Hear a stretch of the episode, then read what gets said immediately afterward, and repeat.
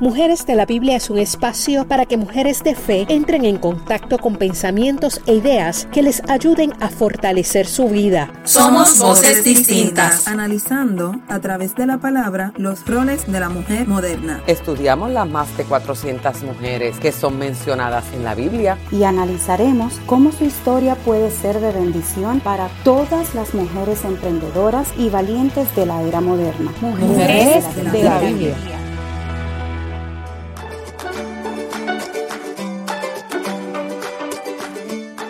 Hola, hola a todos, qué bueno que estés conectado y seas parte de esta hermosa comunidad de mujeres de la Biblia.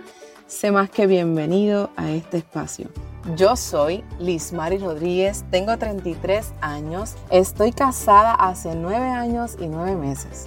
Me apasiona servir a Dios, ayudar a mujeres a transformar sus vidas y soy co-creadora del diario de gratitud Los buenos días comienzan contigo misma, una herramienta que te ayuda a crear una actitud de agradecimiento diariamente.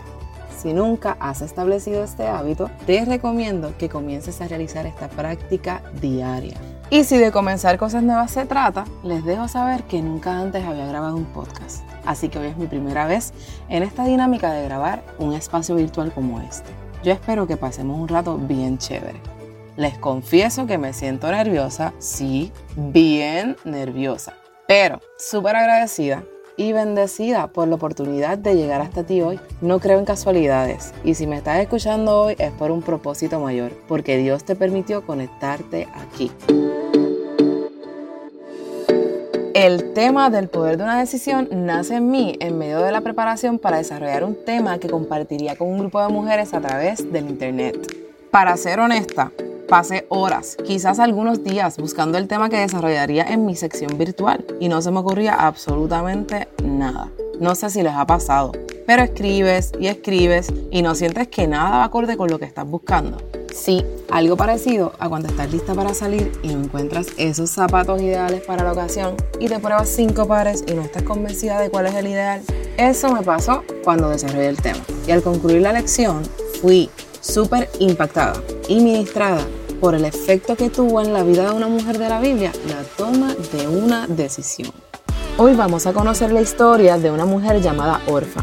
Y eso de conocer gente nueva se me ha dado a mí últimamente bastante seguido. Entonces, ¿qué tal si te pones cómoda? Ahí desde donde me estás escuchando, subes un poco el volumen y conozcamos quién fue Orfa. ¿Les parece? ¿Están listas? Pues vamos a compartir juntas la historia de esta mujer de la Biblia, que no sé si te pasó como a mí. Yo no tenía idea de quién era ella. Para comenzar su historia, busquemos el libro de Ruth, capítulo 1, del versículo 1 al 14.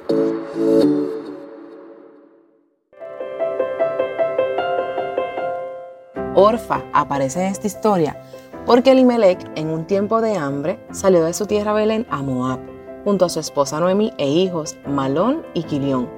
Así es como esta familia llega al territorio de Moab. Tiempo después, Elimelech muere y sus hijos toman por esposas a las moabitas Ruth y Orfa. Aprovecho para invitarte a escuchar los podcasts de Noemí y de Ruth, que son parte de esta serie del poder de una decisión. Están en este canal y tienen un mensaje poderoso. Aprovecho para compartir contigo el significado del nombre de Orfa. Tiene varias interpretaciones se dice que pudo haberse escrito Ofra, que quiere decir cervatillo o sierva joven. También Orfa significa de doble ánimo, lo que nos describe su situación más adelante.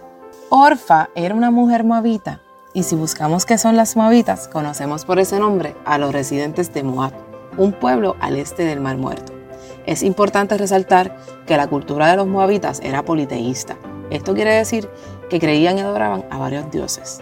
Aunque la Biblia no nos detalla el tipo de relación que tuvieron Orfa y Quilión, nos podemos imaginar que Quilión tuvo sentimientos profundos hacia Orfa, porque por encima de lo que establece la ley en su cultura sobre esa unión amorosa, él eligió casarse con ella. Orfa, por su parte, se entregó a su esposo, conoció y aceptó sus diferencias, incluso su religión, y yo creo que implementó en su vida todos los cambios que implicaron estar con él. Lo respetó, lo honró en vida, pues sin duda la historia nos revela que en esos tiempos uno de los roles más importantes de la mujer era ser buena esposa y madre.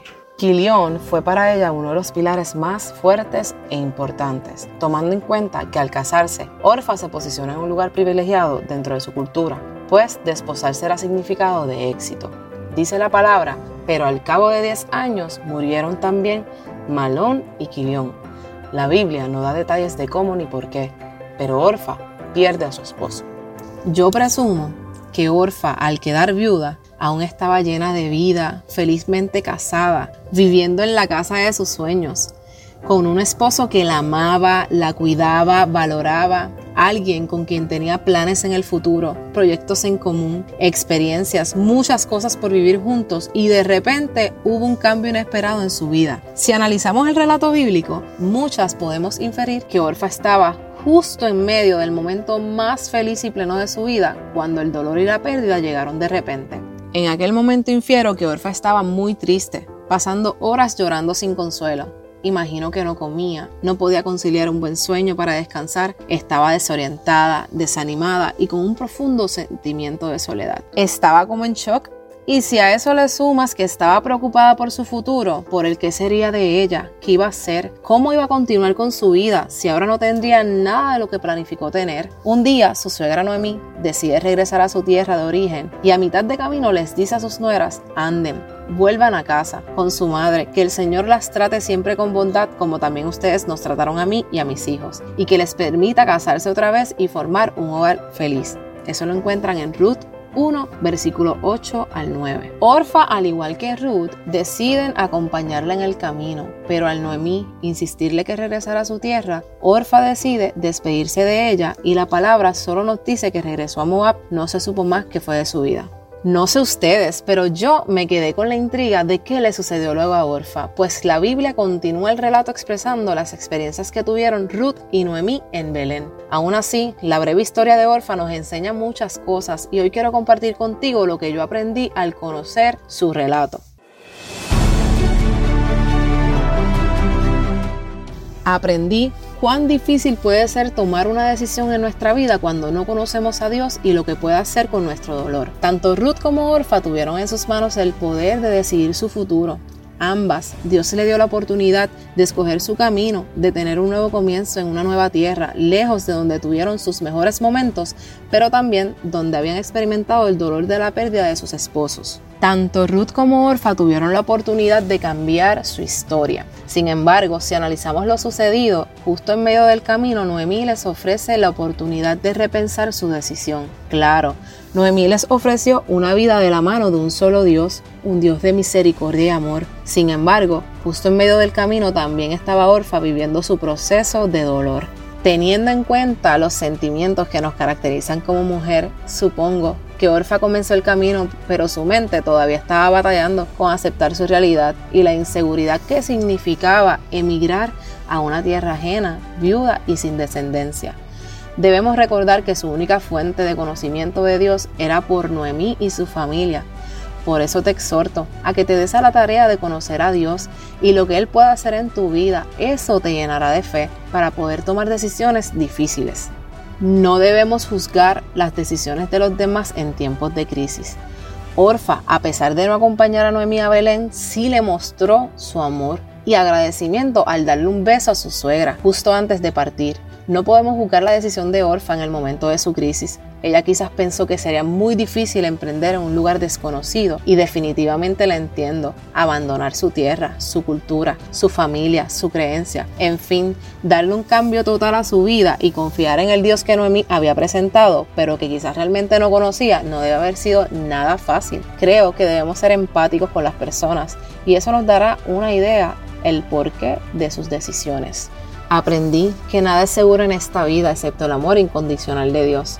Orfa regresó a Moab, lo que implica que regresó a su cultura, declinó la oportunidad de experimentar cómo el amor de Dios podía cubrirla, restaurarla, consolarla y que sus fuerzas fueran renovadas para vivir lo nuevo, lo bueno y lo extraordinario que Dios tenía para su vida. Entendí lo duro que ha sido siempre para una mujer aceptar las pérdidas y que todas reaccionamos de forma distinta ante circunstancias parecidas. Unas pueden avanzar como lo hizo Ruth, otras se pueden detener como lo hizo Orfa.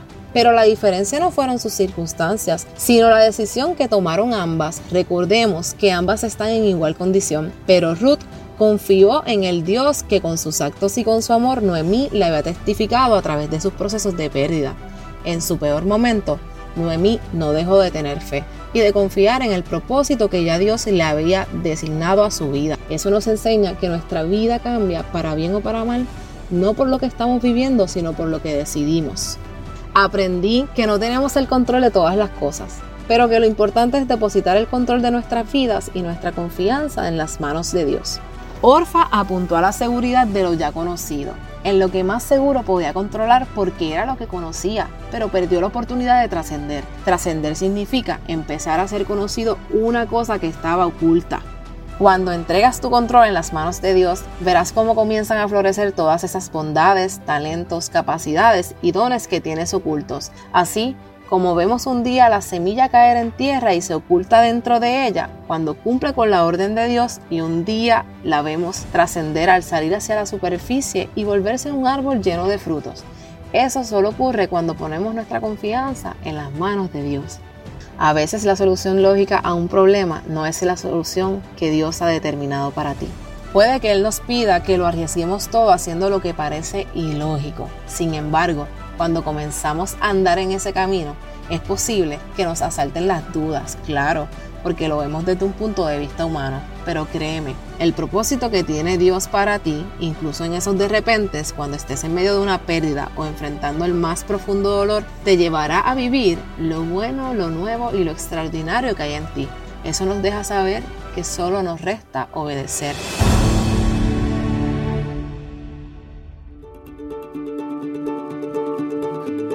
Y luego de compartir contigo mi visión de la vida de Orfa, quiero que pienses en lo siguiente. ¿Cómo decides actuar en momentos de prueba? ¿Rechazarías tú la oportunidad de un nuevo comienzo o de algo nuevo por temor? ¿Confías en lo que Dios tiene preparado para ti, aunque sea incierto y aún no lo veas? Pues, querida amiga que me escuchas, quiero que sepas que Dios decidió cargar la cruz por ti y ninguna carga, por dura y pesada que parezca, si la pones en manos de Dios, la podrás conquistar, pues en Él el final será tu resurrección. Te levantarás para vivir libre y feliz, como sé que Dios lo ha diseñado para ti. Recuerda siempre brillar en medio de tu proceso, pues ese brillo no es otra cosa que el reflejo del amor que Dios sienta hacia ti, porque Él transforma tu dolor y serás de bendición para otras. Ninguna pérdida detendrá o limitará lo que Dios destinó para ti. Si tus decisiones están sustentadas en la fe y en su palabra, porque su promesa en Isaías 41:10 dice, no tengas miedo, pues yo estoy contigo, no temas, pues yo soy tu Dios, yo te doy fuerzas, yo te ayudo, yo te sostengo con mi mano victoriosa. Así que cuando sientas que es necesario tomar una decisión en tu vida, dedícate tiempo a consultarlo con Dios y que Dios te dé dirección para tomar el camino correcto porque el poder está en tus decisiones.